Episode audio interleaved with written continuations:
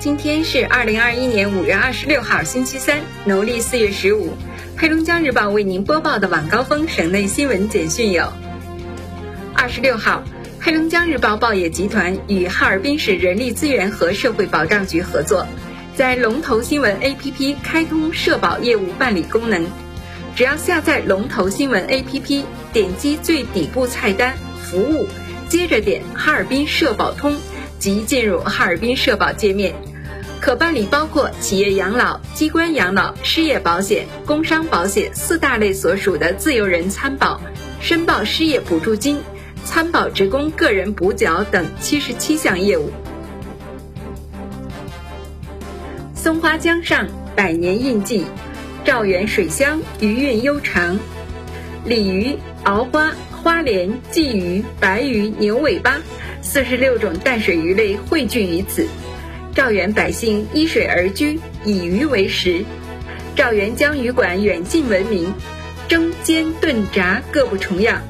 江鱼餐饮、鱼文化旅游休闲项目蓬勃发展，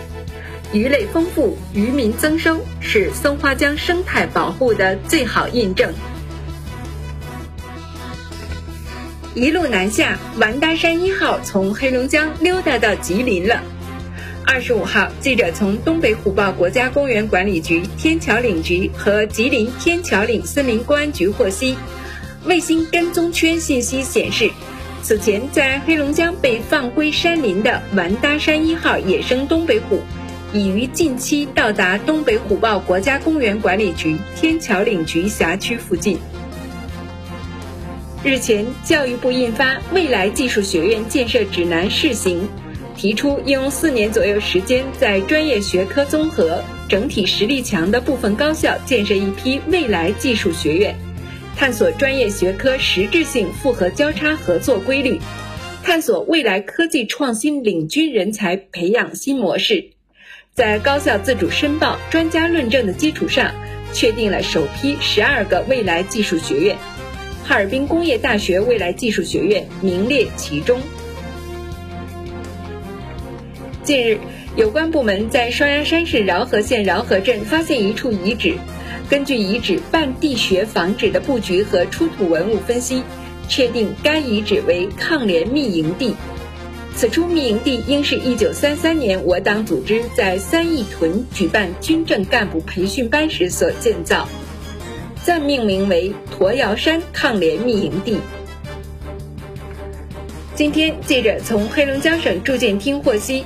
省住建厅出台了棚户区和老旧小区群众居住条件改善专项行动方案。二零二一年，全省地级以上城市主城区棚改开工四点零九万套，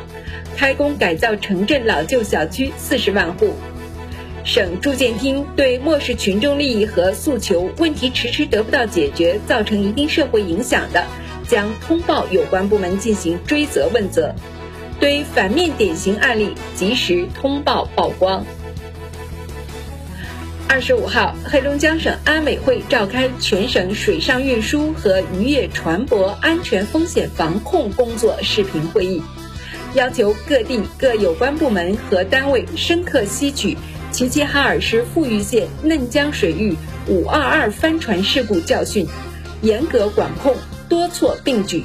全力推动水上运输和渔业船舶安全风险管控工作落实落靠。记者从黑龙江省水上救援中心获悉，齐齐哈尔市富裕县嫩江水域二十二号发生事故的沉船已被打捞上岸。据悉，哈尔滨全面推行公积金业务全市通办。打通主城区外县办事处业务壁垒，市属缴存职工可就近在公积金办事机构办理相应业务，实现查询、提取等业务通办。全市通办事项共涉及提取、贷款和归集三方面。二十五号，哈姆高速牡丹江站出入口及牡丹江收费站升级改造工程提前五天完工。正式全面通车。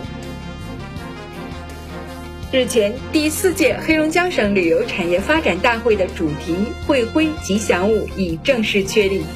其中以东北虎和雪人为原型的虎娃雪妞成为本届旅发大会吉祥物。据介绍，大会主题是“镜坡胜景，林海雪原”。